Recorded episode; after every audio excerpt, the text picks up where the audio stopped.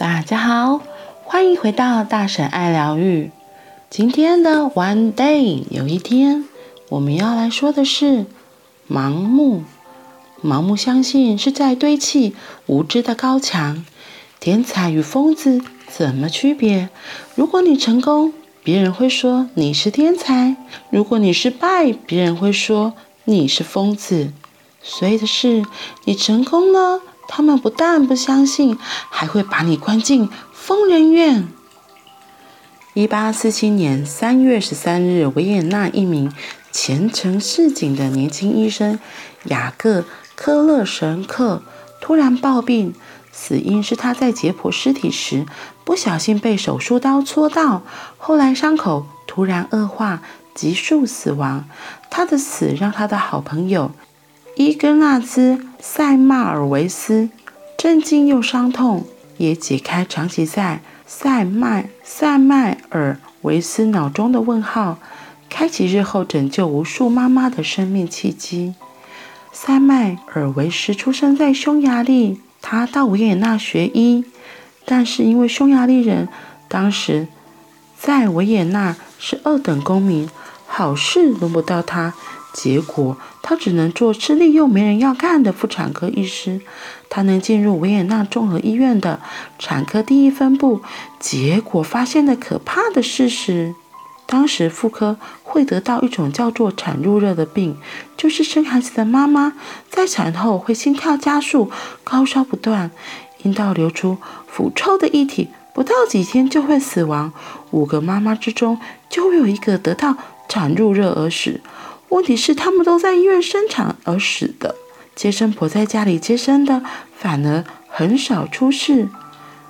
塞麦尔维斯进一步发现，在维也纳综合医院生产的妈妈，在产科第一分生产的会有五分之一得产褥热而死，但是在第二分部生产的却都没事。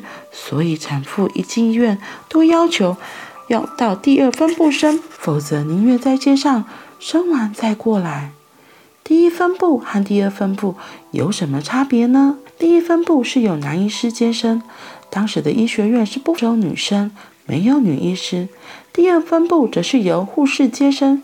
照理说，医生比护士接受过更多教育、更多训练，结果应该是颠倒才对，怎么会这样呢？那为什么得到产褥热？原因一直不明。有人说是胀气，有人说是体内的毒液没有排出，有人说是因为女人被男医生接生过度害羞导致病变。最简单的说法是命，所以产褥热的病因一直是一团迷宫，医界却也习以为常，没有人在意。但是塞麦尔维斯却在意，每天看着本来健健康康的妈妈突然死亡，他很痛苦，这不是常态。是变态，他决心打破这个迷宫。首先，他研究发现，死亡婴儿身上的病变和死亡妈妈的病变一样，所以这不是什么毒液未排除，这不是产妇才会得到的专有病。再来，他研究第一分部、第二分部，除了接生的人。分别是男医生和女护士之外，还有什么不同？他发现第一分部要求产妇平躺仰卧生产，第二分部则要产妇侧躺卧躺生产。于是他要求男医师也改为侧卧接生，结果妈妈的死亡率还是没有变。左也不是，右也不通时。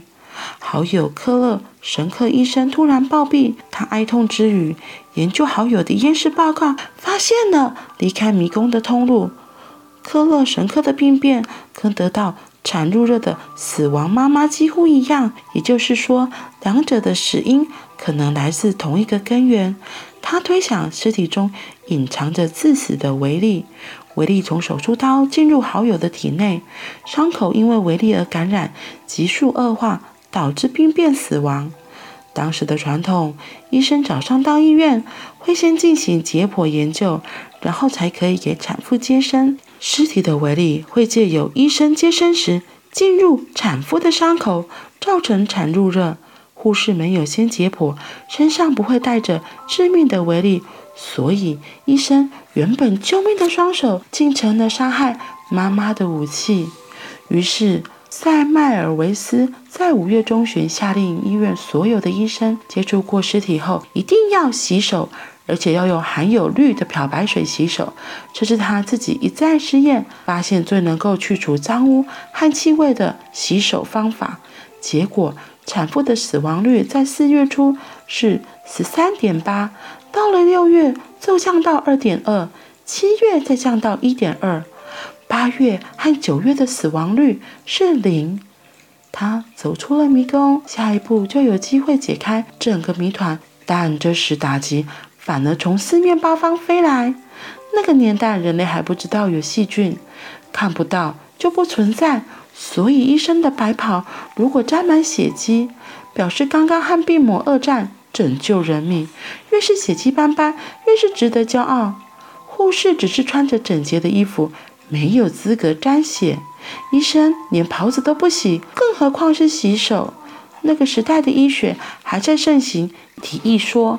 就是说，人体内是由血液、粘液、黑胆汁、黄胆汁四种液体构成，四种液体平衡，人类就健康。黑胆汁过多会导致忧郁、没没胃口；黄胆汁过多，人会暴躁、爱生气；粘液过多，人会迟钝、麻痹；血液过多则是好事，越多人会越乐观、开心。医学界相信，疾病是由体内的体液失调。造成的不是由外部造成，所以有放血治病的医术。塞麦尔维斯的发现违背了传统，所以不可能是真的，不可能是对的。塞麦尔维斯因此遭受各方排挤打压，先是冷嘲热讽，说他是卑鄙的观察者，说他是医界的耻辱。他写文章公开要求医界不要成为屠夫，不要制造屠杀，请大家认真对待他发现的事实。这下回击更大，学生不敢接受他的指导，以免前途堪虑。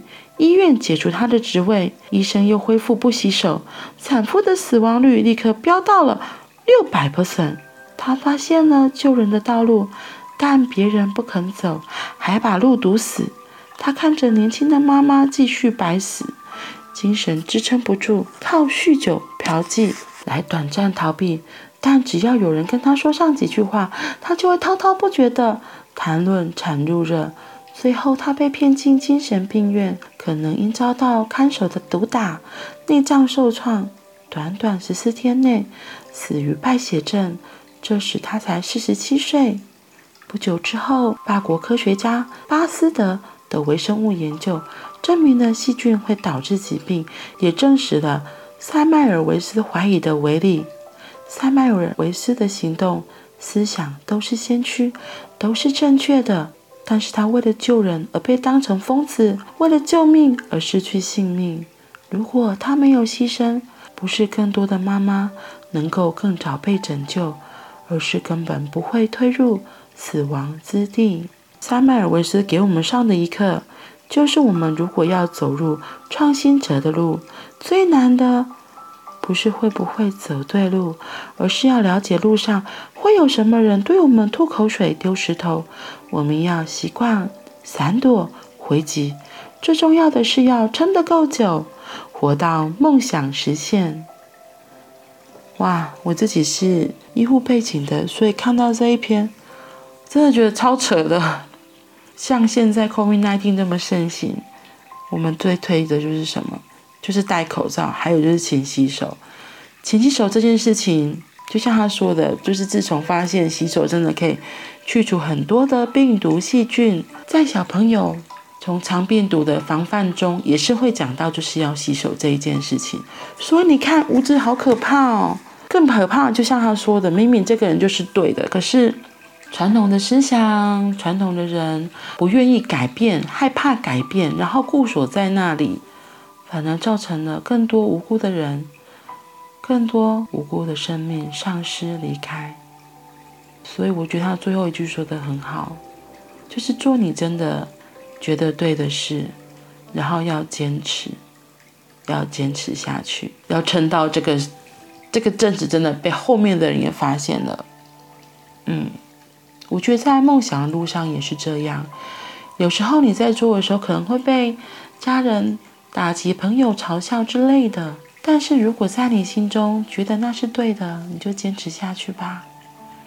坚持下去，一步一步继续往前走，或许你就能够看到美丽的果实出现，好吗？那我们今天就到这里喽我们明天见拜拜。